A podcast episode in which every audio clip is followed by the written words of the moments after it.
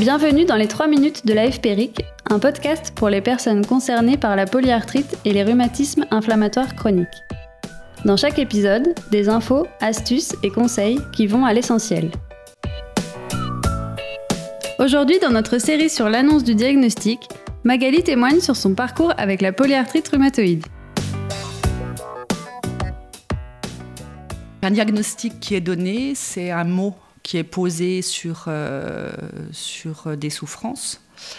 Et c'est quelque chose qui à la fois est apaisant parce qu'on nous donne euh, un nom de maladie. Et en même temps, c'est complètement déstabilisant. Il y a quelque chose qui, qui, qui indéniablement bascule.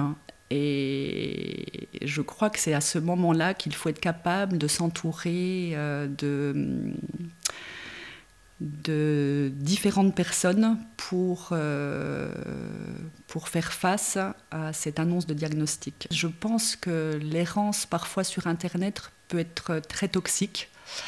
Euh, donc moi, j'ai tout de suite limité euh, cette errance en choisissant de me rapprocher des associations le positif que j'ai pu tirer, c'est de me rendre compte que je n'étais pas toute seule. Parce que je pense qu'un diagnostic comme celui de la polyarthrite rhumatoïde plonge dans une solitude qui est quand même très forte concernant le corps et cette perte de, cette différence cette différence qui est vécue entre l'avant et l'après, là, je crois que c'est un chemin d'acceptation qui met du temps. Et euh, plus j'avance avec la maladie, parce que deux ans, c'est pas beaucoup finalement. Plus j'essaye d'être euh, tolérante avec moi-même et d'accepter ce qui est.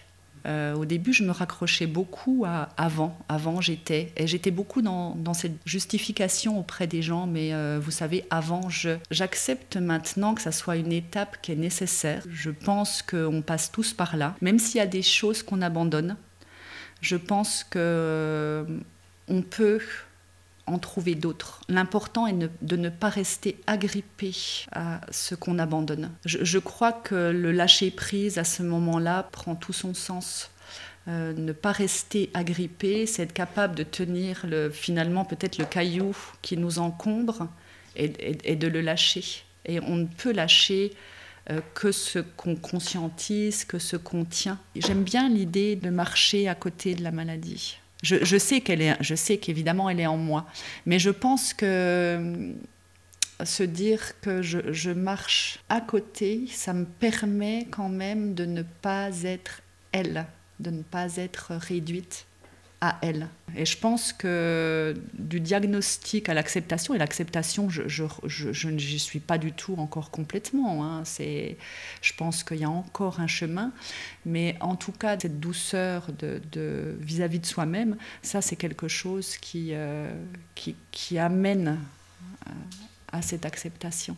L'acceptation, c'est peut-être pas quelque chose qu'on peut garder euh, de manière continue. C'est accepter que des fois on accepte et que des fois on n'accepte pas. Pour moi, l'important, c'est de ne plus être dans la comparaison avant et maintenant. L'important, c'est de m'installer vraiment dans l'ici et maintenant.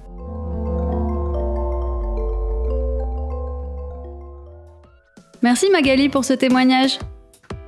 Nous remercions également le laboratoire Galapagos qui a apporté son soutien institutionnel à la réalisation de cet épisode. Ça vous a plu? N'hésitez pas à vous abonner, liker et partager nos émissions.